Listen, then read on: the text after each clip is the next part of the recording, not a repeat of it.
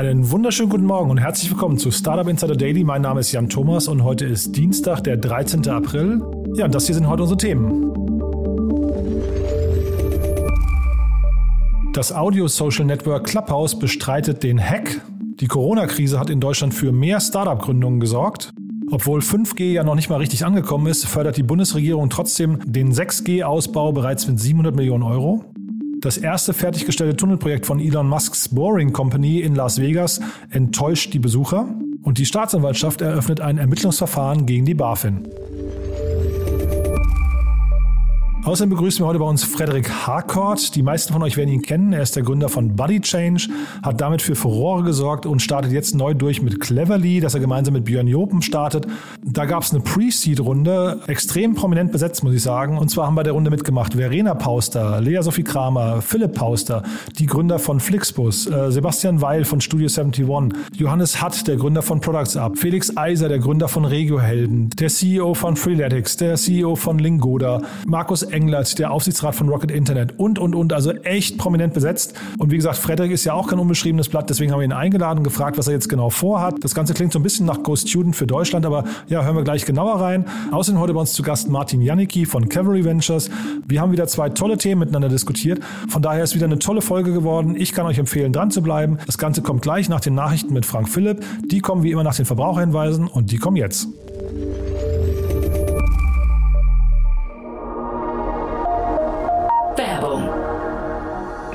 Diese Folge wird präsentiert von Sandinblue, deiner All-in-One-Plattform für digitales Marketing. Sandinblue unterstützt Unternehmen jeder Größe und Branche beim Auf- und Ausbau ihrer digitalen Kundenbeziehungen. Mit intuitiven Tools, deutschem Support, DSGVO-konform und das zu einem fairen Preis. Sichere dir mit Startup Insider dein Premium-Paket im Wert von 49 Euro für einen ganzen Monat gratis. Gutscheincode Startup Insider 2021 unter de.sandinblue sendinblue.com slash podcast.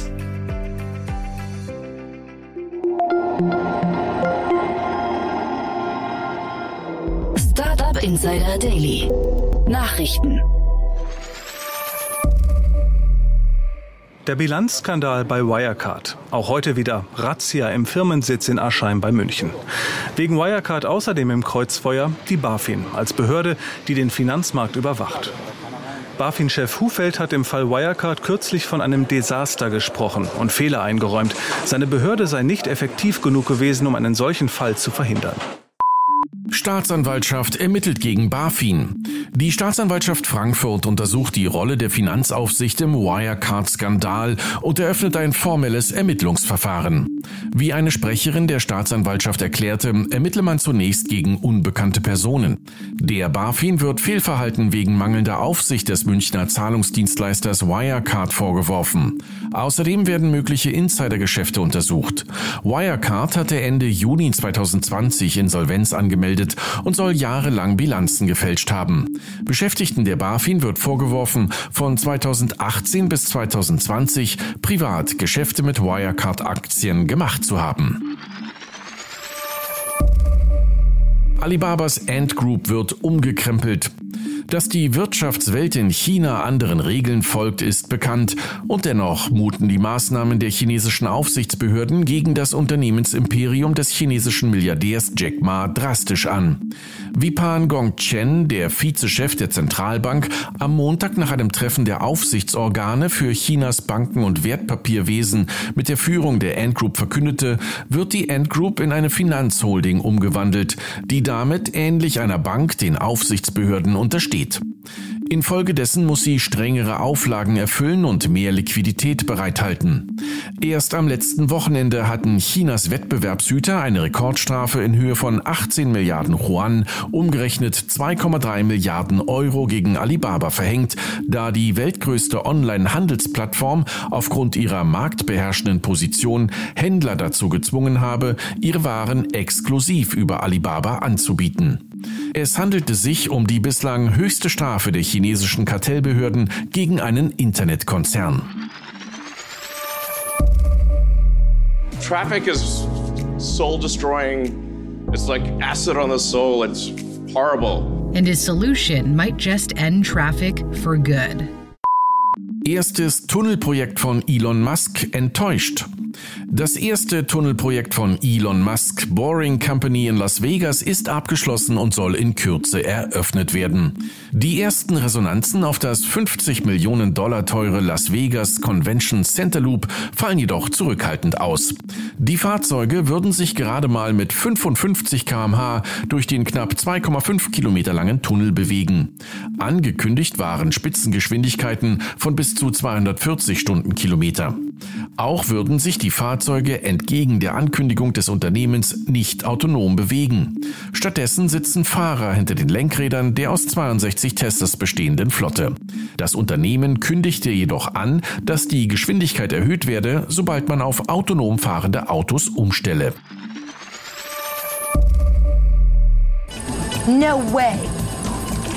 I'm getting hacked. A game? No, no, this is major. Clubhouse streitet Hack ab. Nachdem kürzlich bekannt wurde, dass die Daten von 1,3 Millionen Clubhouse-Nutzern im Netz verfügbar seien, hatte sich das Unternehmen zunächst nicht zu den Hintergründen geäußert. Jetzt meldete sich das Unternehmen mit einem Tweet und erklärte, wir wurden nicht gehackt. Da es sich bei den geleakten Daten um öffentlich im Profil einsehbare Informationen handele, könnte sich diese jeder mit Zugriff auf die App oder die API verschaffen. Sensible Daten wie beispielsweise Kreditkarteninformationen seien nicht entwendet worden. My targeting system is a little messed. Facebook und Google betreiben diskriminierendes Targeting. Forscherinnen und Forscher der University of Southern California haben im Rahmen einer Studie die Sichtbarkeit von Jobanzeigen auf Facebook untersucht und herausgefunden, dass Anzeigen von Unternehmen, bei denen der Frauenanteil besonders hoch ist, hauptsächlich Frauen angezeigt werden und umgekehrt. Dabei wurden unter anderem die Jobanzeigen für die Lieferdienste Instacart und Domino's gegenübergestellt, mit dem Ergebnis, dass die Gesuche von Instacart vor allem Frauen ausgespielt werden, die von Domino's eher Männern. Das ist insofern bemerkenswert, als dass die Fahrer von Dominos zu 98 Prozent männlich sind, während Instacart mehr als die Hälfte weibliche Fahrerinnen beschäftigt. Da Facebook somit gegen US-Antidiskriminierungsgesetze verstoßen könnte, drohen dem Unternehmen rechtliche Konsequenzen. I believe that the startup organization is one of the greatest forms to make the world a better place. If you take a group of people with the right equity incentives and organize them in a startup, you can unlock human potential in a way never before possible. You get them to achieve unbelievable things. Corona-Jahr 2020 beflügelt Startup-Gründungen. Trotz der pandemiebedingten schwierigen Voraussetzungen wurden im vergangenen Jahr in Deutschland mehr Startups gegründet als im Jahr 2019. Insgesamt wurden in Deutschland 2857 Startups ins Handelsregister eingetragen. Das entspricht rund 13 Prozent mehr Neugründungen als im Jahr zuvor. Am stärksten profitieren konnten dabei die Bereiche Onlinehandel, Medizin, Bildung, Gaming und Lebensmittel. Dennoch waren die Gründungsaktivitäten im zweiten Quartal stark rückläufig. Auch bei den Finanzierungen zeichnet sich ein positives Bild.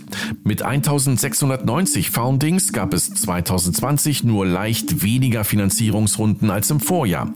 Die meisten Finanzierungen entfielen 2020 auf die Branchen Medizin, Software, E-Commerce und Lebensmittel. 5G is the wireless technology of the 2020s. And for the next 10 years, this is what's going to be all around us. But 6G is the technology of the 2030s. And people are starting to think about it now because these technology cycles have 10 year development cycles. 3G basically started in 2000, 4G started in 2010, 5G is starting roughly now, 6G is basically calendared for 2030. Bund will 6G mit 700 Millionen Euro fördern. Bundesforschungsministerin Anja Karliczek von der CDU kündigte im Gespräch mit dem Handelsblatt ein umfassendes Förderprogramm für den neuen Datenstandard 6G an. 6G wird die mobile Datentechnologie der Zukunft sein und unsere Kommunikation im nächsten Jahrzehnt revolutionieren. Wir müssen jetzt schon an das Übermorgen denken und neue Schlüsseltechnologien und Standards in den Kommunikationstechnologien von Beginn an mitgestalten, so die Ministerin.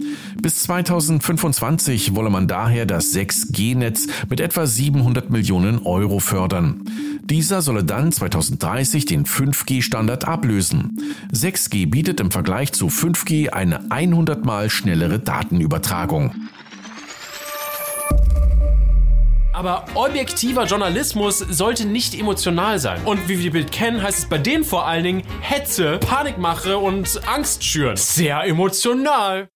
Bild plant eigenen Fernsehsender. Der Axel Springer Konzern möchte für seine Bild-Zeitung einen eigenen Fernsehsender starten. Dieser solle noch vor der Bundestagswahl im Herbst auf Sendung gehen und unter anderem über Kabel und Satellit empfangbar sein. Der TV-Sender soll frei empfangbar sein und sei Teil der Videostrategie des Medienkonzerns. Bislang betreibt Axel Springer mit den Kanälen Welt und N24 Doku bereits zwei Fernsehsender. Der Sendestart stehe noch unter dem Vorbehalt, dass die Medienregulierer eine Sendelizenz erteilen. Spezialisten haben herausgefunden, dass es einen Zusammenhang gibt zwischen Covid-19 und dem sogenannten Pink Eye Syndrom. Also die rosa Farbgebung in der Sklera, also das ist auch das, was wir hier untersuchen. Das Weiße um die Pupille herum, also nicht die Iris, wie es oftmals missverstanden wird, sondern nur die Sklera.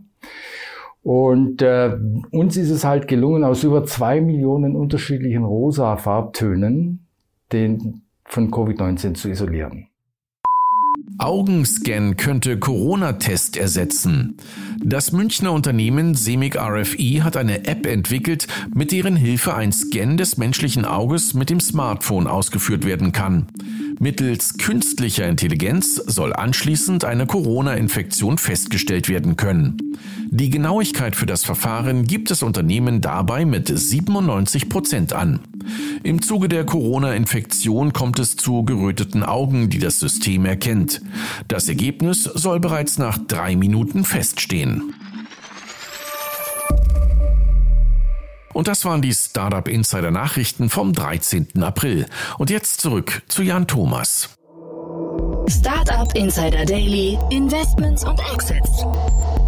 Heute mit Martin Janicki von Cavalry Ventures. Präsentiert von Beiten Burkhardt, euren Partnern von der ersten Beteiligungsrunde bis zum erfolgreichen Exit. Ja, also ich freue mich sehr. Martin Janicki ist wieder hier von, äh, ja, ich sag mal Calamari Ventures, ne? Ja, äh, nicht mehr. Nicht das mehr. Rebranding hat ja. äh, keine zwölf Stunden gehalten. Ja. Ähm, aber ich glaube, es hat trotzdem äh, ganz gut Wellen geschlagen. Ja, war super. War ein, war ein großer Spaß, Martin. Also äh, Cavalry Ventures ist hier und äh, wir haben wieder zwei tolle Themen, muss ich sagen. Äh, wir haben uns gerade im Vorfeld schon ein bisschen ausgetauscht und das, ja, ich glaube, die größte News heute war äh, die Übernahme von Nuance ne, äh, oder Nuance ähm, von Microsoft. Genau, also Nuance oder Nuance Communication ähm, wurde heute bekannt gegeben, dass sie von Microsoft äh, gekauft werden. Das Unternehmen ist äh, ein bekannter US-Anbieter für, für Spracherkennungssoftware insbesondere. Der Kaufpreis ist 56 Dollar je Aktie. Das ist ein 23-prozentiges äh, Premium gegenüber dem Aktienkurs vom Freitag. Ich habe äh, auch noch vor wenigen Minuten geschaut. Äh, die Aktie tradet jetzt auch fast bei 56 Dollar. Das heißt, äh, ich glaube, der Markt glaubt, dass der Deal durchgeht, was ja heutzutage, äh, heutzutage insbesondere im US äh, Antitrust ähm, ja, Markt kann man das nicht sagen, aber zu, zum Thema US-Antitrust eigentlich alles andere selbstverständlich ist und auch der Aktienkurs von Microsoft hat nicht negativ reagiert. Ähm, insgesamt äh, zahlen sie für die Firma 16 Milliarden Dollar. Ähm, mit, wenn man das Fremdkapital mit dazu rechnet, sind es knapp 20 Milliarden. Und das ist insofern interessant, dass der Aktienkurs von, von, von Nuance immer, immerhin 17 äh, Dollar war vor ziemlich genau zwölf Monaten. Das heißt, über die letzten zwölf Monate hat er sich um das 3,3-fache äh, erhöht. Und ähm, diese Akquisition ist die zweitgrößte in der Geschichte von Microsoft. Äh, 2016 haben sie LinkedIn gekauft für äh, 26 Milliarden Dollar. Vielleicht noch ein bisschen zum, zum Unternehmen als sich. Ja, Nuance ist äh, mittlerweile knapp 30 Jahre alt ähm, mit der Hauptzentrale in Massachusetts und es ist ein Unternehmen, was über seine Zeit eigentlich relativ viel gemacht hat. Ähm, insbesondere hat es, hat es viel zu tun gehabt mit, mit ja, alles, was mit Erkennung zu tun hatte, Dokumentenerkennung, Bilderkennung, Software, Hardware und über die letzten Jahre haben sich wirklich restrukturiert und komplett auf Spracherkennung und damit auch auf SaaS fokussiert. Und hier ist, äh, sage ich mal, insbesondere Medizin äh, der Paradebereich oder der Fokusbereich von, von Nuance. Wie kann man sich, sage ich mal, das, das Hauptprodukt von denen vorstellen in Deutschland? Ist, ist die Charité eigentlich so der Case Study Prestige Kunde. Und äh, laut eigenen Angaben sind an der Charité Ärzte mit knapp 800 iPads im Einsatz. Und auf diesen iPads haben sie eben von Nuance Communication äh, Software drauf, die es halt hilft, Patientendaten über die Spracherkennungssoftware aufzunehmen. Ich bin ähm, im Vorfeld, ich habe jetzt eben so ein bisschen länger mich mit Microsoft beschäftigt und davor aber schon lange nicht mehr. Ich war jetzt total baff und ich habe aber zeitgleich auch versucht, so ein bisschen rauszulesen. Was ist denn jetzt die große Zukunftsstrategie von Microsoft? Microsoft eben war, glaube ich, bis vor wenigen Jahren vielleicht so ein bisschen im, im Dornröschenschlaf, könnte man fast schon sagen. Und, und insbesondere die Kapitalmärkte haben das Unternehmen ähm, auf dem absteigenden Ast gesehen, äh, insbesondere seitdem der neue, C der neue der aktuelle CEO Satya Nadella ähm, angetreten ist und äh, wirklich die Cloud komplett in den äh, Strategiefokus gerückt hat, befindet sich Microsoft sehr stark im, im, im Aufwind und, und gehört wieder von der Marktkapitalisierung zu den absolut größten Firmen, Firmen der Welt. Und ich glaube, vor dem Hintergrund passt auch diese Akquisition ganz gut rein. Ich glaube, was interessant ist, ist, ähm, dass der Kauf von, von, von 16 Milliarden ja eigentlich äh, für uns groß wirkt, aber äh, Microsoft selber vom Market Cap ist er eben in den Trilliarden unterwegs. Das heißt, das macht da kein das ist wahrscheinlich ein relativ normaler Montag oder Dienstag bei, bei Microsoft. Ja. Wahnsinn, ja. Ähm, aber ja, zu, zu, zur Strategie und inwiefern das interessant ist, um, um auf deine Frage zurückzukommen.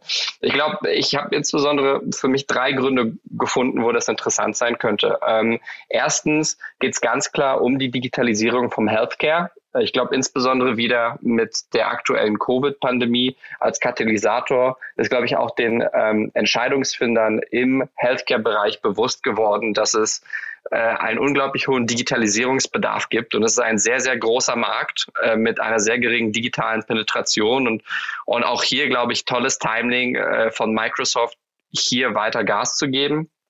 Zweitens sehe ich das so ein bisschen als, als Hedge gegen die Plattformabhängigkeit von, von, von Apple oder Apples iOS, Android und Co. Microsoft hat ja, sage ich mal, bekannterweise den Einstieg ins, ins Mobile und dann fast schon auch noch ins Tablet, wobei bei Surface kann man sich ein bisschen streiten, aber da sind sie keine, keine Gewinner dieses Plattformshifts gegangen. Ja, und äh, wenn man jetzt zum Beispiel in der Pressemitteilung liest, dass die Charité mit 800 iPads unterwegs ist, sind das halt iPads. Und da möchte sicherlich Microsoft, wenn, wenn das zukünftige Interface Voice ist, ähm, stärkere eigene IP aufbauen und auch hier weniger abhängig sein eben von, von, von Apple und Co.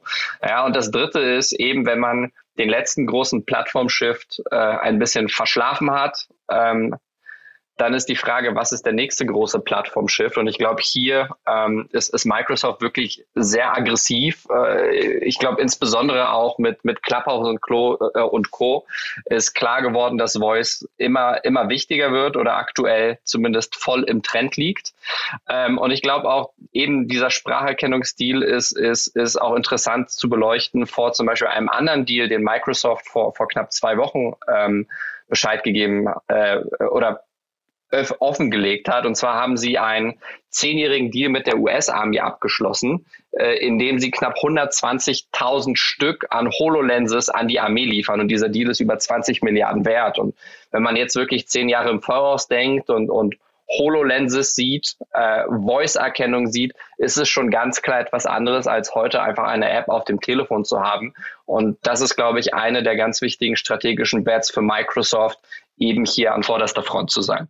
Ja, ich finde auch gerade, also HoloLens und Gesundheitswesen, das passt irgendwie auch gut zusammen. Ne? Und dann, dann irgendwie, äh, wenn man sich vorstellt, künstliche Intelligenz dann noch reinzubringen und Spracherkennung, also da, da mache ich irgendwie einen Haken dran. Ich versuche mir nur so ein bisschen vorzustellen, die anderen Deals, die sie abgeschlossen haben. Da gab es irgendwie den mit dem Elder Scrolls Hersteller äh, Zenimax Media für 7,5 Milliarden. Dann sprechen sie gerade über eine mögliche Akquisition von Discord. Ähm, mhm. haben so Sachen wie Skype gekauft und so weiter und so fort. Aber auf jeden Fall, äh, also es gibt einen tollen Wikipedia-Eintrag, der sich nur mit den Akquisitionen von Microsoft beschäftigt. Und da versuche ich so eine, so eine, ja, also versuche so ein bisschen rauszulesen, wo geht die Reise insgesamt hin, weil das, also Microsoft könnte ja auch Gefahr laufen, irgendwann so ein Kramladen zu werden. Das glaube ich nicht. Ich glaube, Microsoft ist, ist, ist tatsächlich so groß, dass sie in jeglicher Art von, von digitaler Plattform wirklich mitmischen müssen. Ja. Ich glaube, aktuell die Hauptstrategie ist Cloud. Cloud hat immer immer noch super viel Whitespace, insbesondere im Enterprise-Bereich, wo sie sich eine gute Weile, äh, sage ich mal, austoben können und Wachstum herbekommen.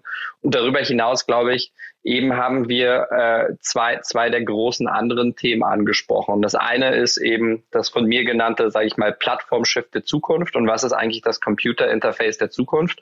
Und das andere geht komplett in die Entertainment-Richtung, ähm, wo wir, wo wir eher denken an eben Themen wie Xbox, Themen wie Minecraft, eben weitere Akquisitionen, potenzielle Akquisitionen, zum Beispiel Discord, was sehr gut reinpasst, ja. Und auf der anderen Seite, wenn man, wenn man ein paar Jahre zurückdenkt, dann wird sich vielleicht noch der ein oder andere erinnern, ähm, es gab ein, ein Xbox Kinect, ja, und da sieht man wiederum relativ klar, wie eine, eine HoloLens und, und eine Spracherkennungssoftware mit einem äh, Kinect Interface. Das heißt, man wird mit einer Kamera gefilmt, man hat eine Körpererkennung und macht beispielsweise Fitness, äh, Fitnessübungen, ja, wie jetzt quasi vor Zoom. Äh, das hat vor, vor, ich weiß nicht, wie viel das waren, fünf oder zehn Jahren hatte das Microsoft auf der Xbox. Das war damals Space Age. Hat sich, glaube ich, nicht wirklich durchgesetzt. Aber ich glaube, man sieht sehr genau, dass, dass, dass vielleicht jetzt das Timing langsam richtig sein könnte. Und, und entsprechend versuchen sie sich richtig zu positionieren und dann ihre Stärke auszuspielen. Das heißt, ich, also ich höre durch, du, du bist ein Fan von dem, von dem, oder findest ihn zumindest sehr nachvollziehbar, den ganzen, den ganzen Deal. Ne? Ich habe so ein bisschen Sorge bei Microsoft immer, was die, was die Integration angeht. Ne? Also sie haben ja auch mal Skype gekauft, das ist irgendwie so in der Versenkung verschwunden, meiner Meinung nach. Ich weiß nicht, ob du es anders siehst, ja, hat zumindest jetzt in der ganzen Corona-Welt. Ich habe selten Leute gehört, die gesagt haben, lass uns mal skypen. Ähm, gab Gemma mal, ja, Wunderlist haben sie ja auch gekauft, hier von Christian Reber, ne, ist irgendwie auch, also das sind alles so, vielleicht hast du recht, vielleicht sind es einfach nur Bausteine, die dann in der Entwicklung irgendwo anders auftauchen, aber man hat so das Gefühl, hier und da fallen dann eben auch Dinge durchs Raster. Ja, das stimmt, das stimmt. Ähm, also ich glaube, ja, Microsoft hat keine 100%, äh, hundertprozentige Trefferquote bei Akquisitionen. Ja, wer hat das da? Ich glaube, Facebook mit den größeren Akquisitionen steht noch äh, relativ gut da, wobei bei Oculus Rift natürlich noch, noch offen steht, wo die, wo die Reise hingeht. Ähm, aber äh, klar muss man, muss man natürlich sehen, wie, wie sich das integrieren lässt. Ich glaube, man darf nicht vergessen, wenn wir über den einen der größten Konzerne der Welt sprechen, ja, äh, werden natürlich auch neue Akquisitionen in komplett andere Teile ähm, reingemerged oder bleiben eigenständig. Und das ist, glaube ich, auch, auch eben äh, schwierig, eins mit dem anderen zu vergleichen. Auf der anderen Seite, wenn wir jetzt sehen, dass Microsoft ist halt ja über 100 mal äh, oder knapp 100 mal größer als als Nuance. Ne? Also diese 16 Milliarden Akquisition ist gerade mal ein Prozent von Microsoft. Da kann man glaube ich nicht nicht erwarten, dass eben dieser Deal komplett strategisch im Mittelpunkt steht. Und sag mal eine handwerkliche Frage noch. Ich weiß nicht, ob du da aus dem Nähkästchen plaudern kannst, Martin, oder vielleicht habt ihr auch gar keine Berührungspunkte. Aber wenn jetzt Microsoft oder, oder die anderen großen Tech-Unternehmen einkaufen gehen, wie nähert man sich denn als deutscher VC so einem Unternehmen? Also wenn ihr jetzt zum Beispiel ein tolles Deep Tech-Unternehmen hättet oder so, wo ihr denkt, das passt da rein. Also äh, ist sowas überhaupt machbar oder muss man einfach darauf hoffen, dass die auf einen zukommen? Ja, ich glaube, man hat natürlich im, im Netzwerk äh, kommt man schon ganz gut an, an ähm, Leute heran, die, die sage ich mal, seniorige Verbindung haben an Microsoft. Es ist natürlich ein extrem großer Konzern, auch ein wirklich älterer Konzern. Das heißt, es gibt wirklich viele Alumni. Ähm, die man, die man ansprechen kann, die man im Netzwerk hat und, und da gelangt man schon an, ja, wahrscheinlich schon an die richtigen Stellen, wo man hinkommen möchte. Natürlich gibt es damit keine, keine, sag ich mal, Akquisitionsgarantie, selbst wenn man äh, ein interessanter Kandidat ist, aber da gibt es auf jeden Fall Mittel und Wege. Und dann hast du noch ein anderes Thema mitgebracht und das ist ja eigentlich das Stichwort Alumni trifft da ja fast auch ganz gut. Ne? Ein Alumni von Tiger Global, wenn man so möchte, hat für Schlagzeilen gesorgt. Ja, genau. Äh, und zwar sprechen wir von, von, von Lee Fixel, der sich vor gar nicht so langer Zeit selbstständig gemacht hat mit seinem eigenen Fonds namens Edition. Lee Fixel war bei Tiger Global ich glaube, knapp 17 Jahre, äh, unter anderem bekannt für Deals wie, wie Peloton oder, oder Flipkart. Und äh, sie haben gerade eine 125 Millionen Series C geleitet ähm, in ein Unternehmen namens Tent. Und Tent ist tatsächlich ein Neo-Zahnarzt-Startup aus New York, ähm, wurde erst Oktober 2019 gegründet, also etwa anderthalb Jahre alt und betreibt aktuell wirklich nur sechs Zahnarztpraxen in, in ich glaube, vier in Manhattan und zwei in Brooklyn und schaut halt, äh, dass sie, sage ich mal, die neue Heimat werden für, für, für, für ja, jeglichen jungen Amerikaner, der zum Zahnarzt äh, gehen muss.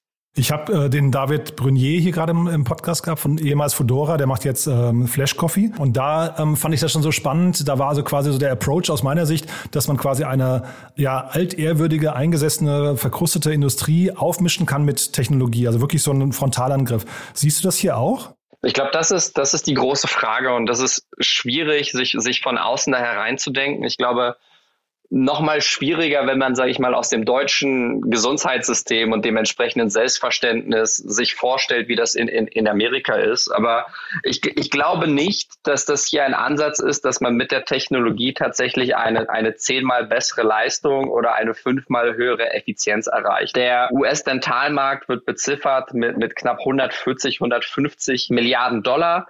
Ähm, es ist jetzt kein unglaublich modernes Produkt. Ja, es, es gibt zum Beispiel kein kein Warby Parker. Ähm, äh, es ist alles noch relativ klassisch und, und ich glaube, hier geht's geht's eher darum, dass eben Investoren versuchen, mit einer modernen Brand Marktanteile zu gewinnen, dass es das erste Mal vielleicht möglich ist, für einen Investor auch im, am Zahnarztmarkt als solchem wirklich zu, zu partizipieren in einer großen, großen Skala. Inwiefern darüber, sage ich mal, wirklich dass das Produkt im Vordergrund steht oder dass er ein, ein Branding- und Lifestyle-Thema ist, äh, TBD. Und trotzdem diese 125 Millionen Dollar in ein Unternehmen, was gerade mal sechs Praxen hat, das klingt so ein bisschen nach, ja, ich, ich sage jetzt mal höflich viel Fantasie, ne? Ja, ich glaube, was, was man halt eben sieht bei, bei den, den, den Tiger Cups im Markt, da gibt's ja mehrere Investoren. Das sind Tiger Global, es ist Edition, es ist Co2, Viking, D1. Äh, sie gucken sich Märkte und Unternehmen länger an äh, und schauen einfach, ob, ob die Zahlen, also Repeat Rates, Customer Acquisition Costs, NPS-Scores und ähnliches wirklich stark und, und belastbar sind. Und da sind sie auch gerne Bereich, äh, bereit, aggressiv, sage ich mal, voranzugehen und an eine Firma zu glauben, bevor das gegebenenfalls andere Investoren tun.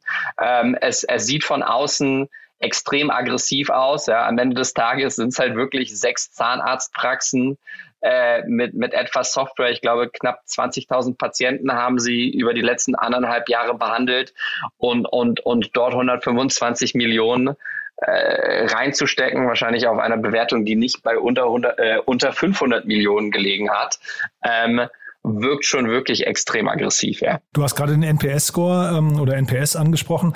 Ist das ähm, zu dem Zeitpunkt ein Thema schon? Also würdet ihr da, da, da drauf gucken, ja, bei so einem jungen Unternehmen? De definitiv, natürlich. Ich glaube, ich, ich meine, am Ende geht man zum Zahnarzt und, und, möchte, und möchte gesunde Zähne haben. Hoffentlich ist das Scheduling drumherum angenehmer. Hoffentlich geht man nicht in eine alte, verstaubte Praxis, wird freundlich behandelt, kann schnell einen Termin wechseln. Also ich würde sagen, in diesem speziellen Modell ist, glaube ich, ein hoher NPS-Score genau ja eine der Kern-USPs und, und, und ich würde sagen, dass es wahrscheinlich nochmal deutlich wichtiger ist als, als allgemein, wenn man sich Investments im, im, im, ja, im weiteren Sinne anschaut. Du würdest aber jetzt nicht erwarten, vielleicht als letzte Frage noch, Martin, dass jetzt dieses Modell, weil es gerade so abhebt da drüben, dann jetzt auch ganz schnell in Deutschland adaptiert wird. Also ich muss zugeben, wir haben, wir haben in den letzten Monaten tatsächlich schon, schon Tent in, in mehreren Pitch-Decks gesehen. Ähm, wir haben uns an äh, keinem Unternehmen in dem Bereich äh, beteiligt. Ähm,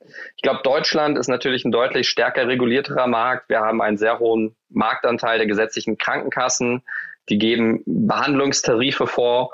Ähm, aber was, was auch klar ist, ist, dass es ja hier ja verschiedene Modelle gibt. Also was wir, was wir auch gesehen haben, ist, ist dass es zum Beispiel eher softwaregetriebene Ansätze gibt, also ein spezielle zum Beispiel SaaS für, für Praxis- und Behandlungsmanagement Oder auf der anderen Seite, was in den letzten Jahren insbesondere in Deutschland sehr stark auf dem Vormarsch war, dass das Private Equity Unternehmen eben Roll-up-Cases machen und, und versuchen, äh, mehrere Praxen wirklich zu, zu größeren Plattformen äh, zu, zusammenzuschrauben. Aber ob es jetzt direkt, sage ich mal, ein, eine Welle der 1 zu 1 Tent-Klone geben wird, eben ähnlich vergleichbar zu Trasio oder Gorillas ähnlichen äh, Modellen. Das würde mich erst einmal überraschen, würde ich sagen. Man hat in der Pressemeldung auch nichts darüber gelesen, ob die jetzt zum Beispiel mehr, mehr ähm, Umsatz pro Kunde hinbekommen. Ne? Also die, die, äh, die Financials haben sie nicht offengelegt. Also ich kann mir vorstellen, dass am, am Ende des Tages sicherlich ähm, man das Auslastungsmanagement besser hinkriegt. Ja, in dem Moment, in dem äh, Zahnärzte sich sich auf bestimmte Behandlungen spezialisieren können und man, äh, weiß ich nicht, eine bestimmte Art von von von Plomben oder sonst was immer nur freitags macht. Ja, in dem Moment, in dem man äh, besser Cancellation Rates von Terminen eben managen kann, weil man eine App hat, weil man Push Notifications schicken kann, kommst du denn wirklich zum Termin? Ähm, glaube ich, kriegt man da eine deutlich bessere Effizienz hin. Ähm, und, und das hat sicherlich einen positiven, ja, Top- und irgendwann auch Bottomline-Impact. Aber ob sie jetzt zum Beispiel für eine Stunde beim Zahnarzt mehr chargen können als in einer normalen Praxis, äh, wird, wird daraus, glaube ich, nicht ersichtlich. Cool, Martin. Also extrem cool analysiert, muss ich sagen. Ähm, haben wir denn was Wichtiges vergessen zu beiden Themen? Ähm, ich glaube nicht, dass wir was, was, was vergessen haben. Ich schätze mal, die meisten Hörer hören sich den Podcast morgens an. Äh, das heißt, äh, Zähne putzen. cool. Und äh, vielleicht nochmal ja, äh, Hygiene oder Kosmetik in einer Sache. Sag doch nochmal zwei Sätze zu euch. Ja, also Cavalry Ventures ist ein Pre-Seed und äh, Seed-Stage-Fonds aus Berlin. Äh, das heißt, klassischerweise, wir versuchen gerne der erste institutionelle Investor im Cap-Table zu sein. Äh, wir schauen uns wirklich eine weite Range an, an Themen an. Es muss insbesondere in erster Linie Software getrieben sein.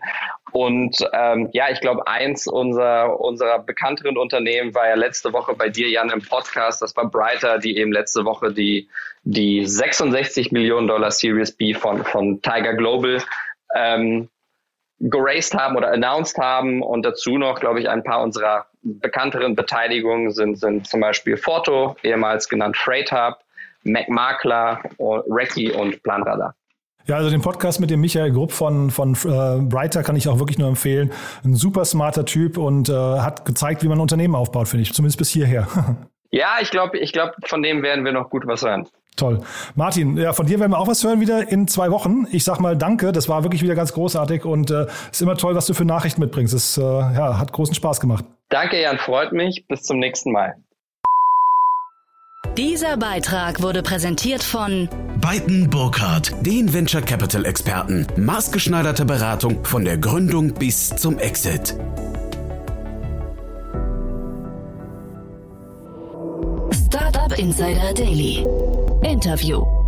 Ja, ich habe es ja gerade schon angekündigt. Frederik Harkott ist heute bei uns zu Gast. Wir sprechen über Cleverly und eine von den Angel-Investoren ist Lea Sophie Kramer und die war neulich bei Philipp Westermeier im Podcast zu Gast und hat sich da so ein bisschen verplappert oder vielleicht hat sie auch einfach nur geschickt PR gemacht. Auf jeden Fall hat sie über das Investment gesprochen und ich würde sagen, wir hören mal ganz kurz rein. Und auf jeden Fall, was ich verstanden habe, ist irgendwie so, wenn, wenn ich wahnsinnig begeistert bin von Themen, dann ist die Chance sehr gut, dass andere wahrscheinlich auch davon wahnsinnig begeistert sind. Und deswegen, das will ich mehr machen, weil ich wirklich äh, Firmen total toll finde, weil ich so denke, boah, das ist so gut, was die da machen, dass ich einfach sofort gucke, wie kann ich eigentlich investieren. Ob ich die Gründer kennenlerne und irgendwie, weißt du, Startup-Investment mache oder ob ich irgendwie ähm, sehe, dass sie an der Börse sind und dann halt frühzeitig in Peloton investiert hätte. Hm. Habe ich aber dann leider nicht. Aber ähm, genau, ansonsten. Dafür hast du ein, zwei andere Startups-Investments gerade gemacht. Ja, stimmt, stimmt, stimmt. Ich habe, ähm, weiß nicht, ob ich das sagen kann, aber die, die, die closen äh, jetzt hoffentlich vom, vom Frederik Harcourt, der Ten Weeks Body Change mit dem Deadlift die Soße damals gemacht hat. Also einen Steuer verkauft hat damals. Genau, und der äh, ist ja so ein total cooler Unternehmer und segelt gerne und so und ist in Berlin da super aktiv und filmt auch, der hat auch so einen eigenen Blog auf YouTube und so, ist ganz witzig. Ja, ja, ich auch so, einen geilen, äh, so ein geiles Video mit seiner, glaube ich, 100-jährigen Oma oder 110 oder so, ganz süß. Freddy Harcourt, ähm, ja, ja. Props, ja, ja, genau. Und äh, der macht jetzt ein neues Unternehmen, Cleverly, und die machen, mh, mm, also eigentlich ist es so eine Art, die haben verstanden, dass wenn sich Kinder Nachhilfe holen, äh, meinetwegen jemand ist schlecht in Mathe, dass es eigentlich meistens gar nicht daran liegt, dass du schlecht rechnen kannst oder so und deswegen Mathe-Nachhilfe brauchst, sondern meistens hast du irgendwelche Themen, warum du nicht nur schlecht in Mathe bist, sondern auch schlecht in Erdkunde und Bio und Deutsch.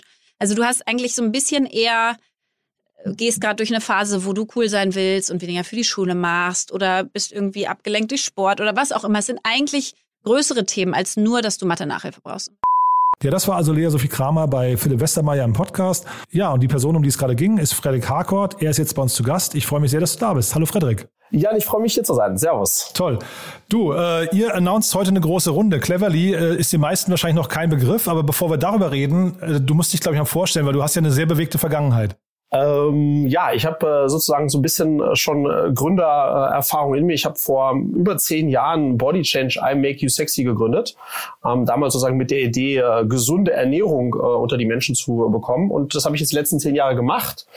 Dann an Ströer verkauft und jetzt, äh, jetzt legen wir, legen wir wieder los mit, äh, mit Cleverly, genau. Ich habe im OMR-Podcast, Lea Sophie Kramer hat so ein bisschen über das Investment bei euch gesprochen und das ist ja wirklich, also es gibt mehrere Dinge, die bei, bei mir hängen geblieben sind. Zum einen, ihr habt, glaube ich, einen total krassen, ja weiß nicht, Pre-Seed oder Seed-Investorenkreis, den musst du gleich mal ein bisschen er erzählen. Aber zum anderen hat sie auch gesagt, dass du ein bemerkenswerter Unternehmer bist und da wollte ich mal fragen, wie das kommt. Ähm, ja, also das, das freut mich natürlich, dass, dass das Lea das so sieht. Ähm, ich glaube, am Ende, was, was mir immer ganz wichtig ist, ist, dass alles, was ja, ich versuche anzugehen, da muss ganz viel Leidenschaft dahinter sein. Ähm, das war beim Thema Ernährung so und das ist jetzt beim Thema Bildung auch wieder. Ich habe ja Cleverly gemeinsam gegründet mit Björn Jopen, der ein feiner Kerl, ein Mega-Unternehmer ist und aber genauso wie ich eben auch Papa, also Familienvater von Schulkindern. Ähm, und wir haben für uns Mitte letzten Jahres eigentlich schon äh, gesehen, dass das Thema Bildung, außerschulische Bildung eins ist, was uns enorm ja treibt, wo ganz viel Leidenschaft drin ist und ich glaube, das macht uns beide da an der Stelle auch als, als Unternehmer aus. Und vielleicht ist es das, was, was Lea identifiziert hat. Ich weiß es nicht. Erzähl doch mal diese, diese, dieser Kreis von Leuten, der sich da jetzt gefunden hat. Das, ich, wie gesagt, ich finde es sehr bemerkenswert. Vielleicht kannst du auch Details zu der Runde verkünden. Ich weiß es nicht genau, aber äh, vielleicht kannst du mal so ein bisschen beschreiben, wer sich da alles äh, gefunden hat bei euch. Ja, am Ende war es so, also als wir uns äh, letztes Jahr zusammengetan haben ähm, und uns dieses Thema angenommen, haben wir uns zunächst mal überlegt, wie wollen wir das angehen und haben uns natürlich ganz viele, ja auch andere äh, Player in dem Feld angeschaut, um dann eigentlich festzustellen, dass die aktuellen Lösungen am Markt ein bisschen zu kurz greifen, ja, weil sozusagen sozusagen einfach nur Nachhilfe in einem Fach zu geben, da sind wir überzeugt, dass das nicht, dass das nicht reicht, dass man da einfach mehr machen kann äh, und sind dann eigentlich losgelaufen, haben erstmal selbst vorfinanziert, Ende Dezember gegründet, die Plattform angefangen aufzubauen, ein starkes Team aufzustellen, um uns dann eben die Frage zu stellen, wie wollen wir jetzt weitermachen, ähm, es selbst finanzieren oder, oder andere reinholen und sind eigentlich da ganz schnell zu dem Schluss gekommen, dass wir viel stärker und auch schneller sind, wenn wir uns jetzt eigentlich umgeben mit Menschen, die entweder in dem Thema sehr stark sind, wie im Bereich Bildung ähm, die Verena Pauster, ähm, die eventuell aber auch einfach vom Geschäftsmodell, also von stark skalierenden äh, Geschäftsmodellen ganz, ganz viel Ahnung haben oder vielleicht in der Zielgruppe stark sind, wie Lea Sophie Kramer. Das heißt, wir haben uns gesagt, lass uns tatsächlich so eine Pre-Seed-Runde machen, eine kleine, feine Pre-Seed-Runde aus Unternehmern, die wir kennen, lieben, schätzen, aber die vor allem auch einen echten Mehrwert jetzt für diesen nächsten Schritt äh, bei Cleverly beitragen können. Und da sind spannende Leute dabei, auch zum Beispiel so ein Mike äh, von Lingoda. Lingoda als eine der größten ähm, ja, Sprachlernplattformen der Welt, also sozusagen sehr vergleichbar mit uns auch und sind auch super stolz, ähm, Jan, da tatsächlich ja die Leute von uns, aber vor allem auch von, von Cleverly und dem, dem Konzept da überzeugt haben zu können. Ich hatte neulich den Felix Oswald hier im Podcast von Go Student. Die haben ja eine Riesenrunde, glaube ich. Das waren, glaube ich, so um die 70 Millionen, knapp 70 Millionen, glaube ich, die sie eingesammelt hatten. Ähm, das klingt jetzt ein bisschen ähnlich, was du skizziert hast. Ähm, Gibt es da signifikante Unterschiede oder ist es tatsächlich so, dass ihr sagt, nee, wir gehen jetzt quasi diesen Weg, aber halt eben für Deutschland? Was wir für uns festgestellt haben, dass eigentlich sozusagen die, die, die Player der ersten Welle, und da gehören die Kollegen von Go Student auch dazu, ähm, die haben primär eigentlich das Thema, das Thema Nachhilfe online genommen. Das heißt, Nachhilfe gibt's ja schon ganz lange und diesen Hergang haben gesagt, lass uns das, lass uns das online stellen und im Grunde genommen so eine Vermittlungsplattform bauen zwischen Schülern, deren Eltern und Tutoren. Und wir glauben, insbesondere nachdem wir mit unseren eigenen Kindern da ganz viel rumprobiert haben, dass, hm, dass das ganzheitlicher funktionieren muss und gehen kann, weil das Problem, was zu Hause entsteht, ja, durch den Lernstress, der aus der Schule mit nach Hause gebracht wird, ähm, ist oftmals auch zwischen den Fächern. Also einfach nur die Verbesserung in Mathe von fünf auf drei ist ein Teil der Lösung. Wir glauben aber, dass die Gesamtlösung größer ist und unser Ansatz ist dahingehend ganzheitlich, dass wir wirklich Tutoren haben, klar, die besten, aber auf der anderen Seite auch Mentoren, die die Eltern, Schüler und Tutoren im Grunde genommen unterstützen, als, als Moderatoren dazwischen agieren. Und wir glauben, dass das, was wir da jetzt bauen, ähm, deshalb sozusagen der, dem Problem die bessere Lösung anbringt, als das, was jetzt in der ersten Welle äh, im Grunde genommen in dem Bereich äh, auch gemacht wurde. Hm. Wenn man dem Felix zugehört hat, dann war so ein bisschen dieses Gefühl, Sky is the limit. Ne? Wie ist das bei euch? Was denkst du, wie groß kann das werden? Ich glaube, das kann, das kann richtig, richtig groß werden, weil der Markt riesig ist. Ähm, und wir sehen ja jetzt auch schon, wir sind ja noch gar nicht so richtig gestartet und trotzdem geht das jetzt schon ganz schön ordentlich los. Das Spannende ist, dass das Thema insgesamt auch für die Kunden, also für die Eltern und die Schüler, das ist halt, wir haben kein Nice-to-have-Thema, das ist ein Must-have-Thema. Also der, der Leidensdruck ist sehr groß. Ich glaube aber, wir glauben aber, dass wir jetzt erstmal eine richtig gute Lösung bauen wollen, ein richtig gutes Produkt bauen wollen, bis wir mit dem skalieren. Und da sind wir jetzt schon dabei, aber da nehmen wir uns auch noch ein bisschen Zeit. Bewertungen und so weiter habt ihr nicht announced, ne? Bewertung haben wir nicht announced. Wir haben jetzt eine knappe äh, Million in der, dieser Pre-Seed gemacht und ähm, ja, äh, nach dem Spiel ist vor dem Spiel. Das heißt, wir sind jetzt auch schon wieder ähm, in, äh, in Gesprächen für die, für die Folgerunde. Und klar, das ist ein dickes Brett. Ähm, Ghost Student hat da vorgelegt und äh, das wird schon, ähm, ja, da, da werden wir schon auch mit, äh, mit ein bisschen Geld äh, weiterlaufen müssen und auch wollen, um, um dem Thema dann auch gerecht zu werden. Nee, super. Du, vielleicht abschließend nochmal eine Frage, äh, Frederik. Ich kenne von dir einige Podcasts bei Kassenzone. Du warst auch bei Exciting Commerce ja mal ein paar Mal zu Gast, glaube ich, ne? beim Jochen Krisch und bei dem Sven Rittau. Und ich frage mich jetzt gerade, was, was siehst denn du an Parallelen? Also was würdest du denn sagen, ist so die Schnittmenge, was ein guter Unternehmer, also ich sage jetzt einfach mal, äh, Body Change war äh, auf seine Weise erfolgreich oder vielleicht sogar sehr erfolgreich, jetzt machst du was Neues. Äh, die, die Schnittmenge vom Thema her ist offensichtlich nicht gegeben. Aber was macht denn in deiner Persönlichkeit, was würdest du sagen, sind Dinge, die man sich aneignen sollte als Gründer oder Unternehmer, um dann quasi erfolgreich zu sein? Also ich glaube, und da gibt es auch wieder tausende Wege natürlich, ich glaube, dass die Leidenschaft für das Thema an erster Stelle stehen sollte, weil am Ende wirst du immer Täler der Traurigkeit durchstreiten und wenn du, wenn du wirklich dieses Thema liebst, dann bleibst du trotzdem dran. Dann glaube ich, das Zweite, was du dir mitnehmen musst, ist ein unglaublich gutes Durchhaltevermögen. Ähm, und du musst von Anfang an, und das ist das, was wir jetzt auch bei Cleverly machen, ein bärenstarkes, komplementäres Gründerteam, aber auch sozusagen, ja, die ganze Mannschaft muss einfach unglaublich stark sein. Ähm, und wenn man das in der Konstellation hat und dann in den Markt hineingeht, der, äh, der groß ist, der spannend genug ist, der genug Potenzial da hat, ähm, dann glaube ich, ist das schon eine, ist das schon eine, eine ganz gute Mischung. Mhm. Ist denn, du hast ja sehr viel TV-Erfahrung auch, ne? Ihr habt ja, glaube ich, mit Buddy Chains habt ihr auch Private äh, for Equity gemacht, wenn ich es richtig in Erinnerung habe, und habt das ja sogar zurückgekauft, glaube ich, ne? Ja. Siehst du TV hier auch als Modell irgendwann mal? Also ich glaube, wir haben viel TV, wir haben auch viel Plakat gemacht, weil wir auch zu Ströer gehörten eine Weile lang. Ich glaube, dass, dass, dass diese, sage ich mal, breiten Medien insbesondere dann auch für eine Markenbildung wichtig sind und auch richtig sind. Ähm, ich glaube aber, dass am Anfang in der ersten Zeit äh, klassischerweise die Performance-Kanäle natürlich entscheidend sind. Aber die Chancen bei, bei so einem großen Thema abnehmen war schon ein großes Thema. Ähm, also für eine große Zielgruppe. Aber jetzt Bildung, äh, außerschulische Bildung ist, ist auch wieder ein riesiges Thema. Da helfen, da können solche äh, reichweitenstarken Partner und Medien auf jeden Fall helfen. Die werden wir auch zu gegebener Zeit ähm, sicherlich einsetzen, ja. Super, Friedrich. Du, dann wünsche ich viel Glück, viel Erfolg. Ähm, haben wir aus deiner Sicht was Wichtiges vergessen? Nee, ich glaube nicht, außer dass ich dir nochmal mitgeben wollte, lieber Jan. Ich glaube, dass es äh, bei diesem Megathema Bildung ähm, an der Zeit ist, dass wir da einen echten deutschen Bildungschampion aufbauen und ähm, wir werden das nicht den Österreichern überlassen. okay, also ich, ich sage jetzt erstmal Hauptsache Bildung, aber ich bin bei dir. Wir werden auf jeden Fall, wir bleiben in Kontakt und wir verfolgen, was ihr macht. Und mit der, wenn du sagst, die nächste Runde ist in Vorbereitung, dann sprechen wir uns ja vielleicht bald schon wieder hier, ne? Würde mich sehr freuen, lieber Jan. Dann danke ich dir erstmal, Frederik. Bis bald, ja? Servus, ciao. Startup Insider Daily, der tägliche Nachrichtenpodcast der deutschen Startup-Szene. So viel also zu Frederik Harcourt von Cleverly und damit sind wir durch für heute. Ich hoffe, es macht euch Spaß. Wir freuen uns wie immer über euer Feedback. Wir freuen uns über eure Bewertungen. Tut uns gern was Gutes, indem ihr uns bei iTunes oder bei Apple Podcasts bewertet. Oder schreibt uns gerne eine Mail, wie ihr den Podcast findet, was ihr für Verbesserungsvorschläge habt, was euch vielleicht fehlt, was ihr vermisst. Oder, das wäre das Tollste, empfehlt ihn einfach heute ein oder zwei Freunden und Freundinnen weiter. Damit tätet ihr uns auf jeden Fall den größten Gefallen. Oder der andere große Gefallen ist, ihr schaltet morgen früh wieder rein und dann hören wir uns wieder in alter Frische. Bis dahin, euch einen schönen Tag. Ciao.